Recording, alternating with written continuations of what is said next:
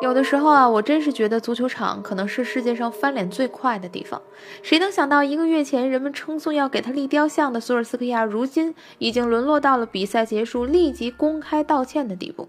谁又能提前预测，堂堂红魔曼联在太妃糖埃弗顿面前丢盔卸甲？容我说一句啊，本赛季这曼联的戏可真是太多了，以至于如今让我在回忆赛季初，会觉得那些新闻网络上个世纪，从联赛第二。到罢黜木鸟前的给一个甜枣，再猛击一次天灵盖，再到索帅上任势如破竹，突然升仙，历经千难万险来到了赛季末，却落得了一个八场赛事两胜六负欧冠出局，前四也悬了。一年不到，人还是那些人，眼一睁一闭，天使与魔鬼就换一次脸。昨天那场球结束之后，愤怒的曼彻斯特晚报给首发十一人打分，十分制拿到一分的有九个人，零分的有两个人。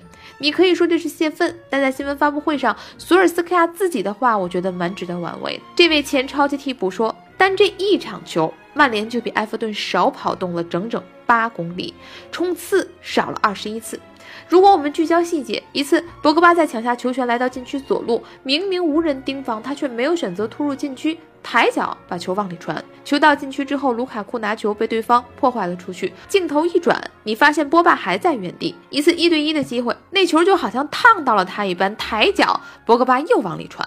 我也不能完全说博格巴这个处理就是错误的，但他做出的这个选择也体现了匮乏的对抗欲望。这大概是整场球球迷对曼联最直观的感受。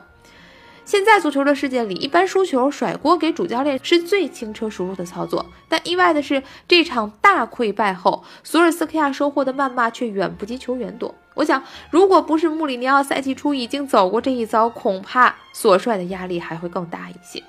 事实已经证明了，对比赛的投入程度极大的左右了2018到19赛季红魔比赛的表现。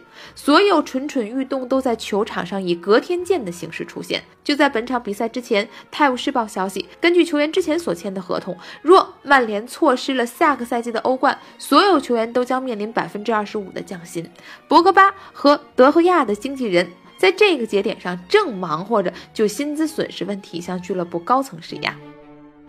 很多豪门盛极一时之后都面临重建，但曼联重建的时间却仍显得过于漫长。老爵爷功成身退后，曼联在换帅这条路上已经是尝遍了百草，试了脾气好的、脾气差的、大牌奢侈的、经济适用的、外来的土著的。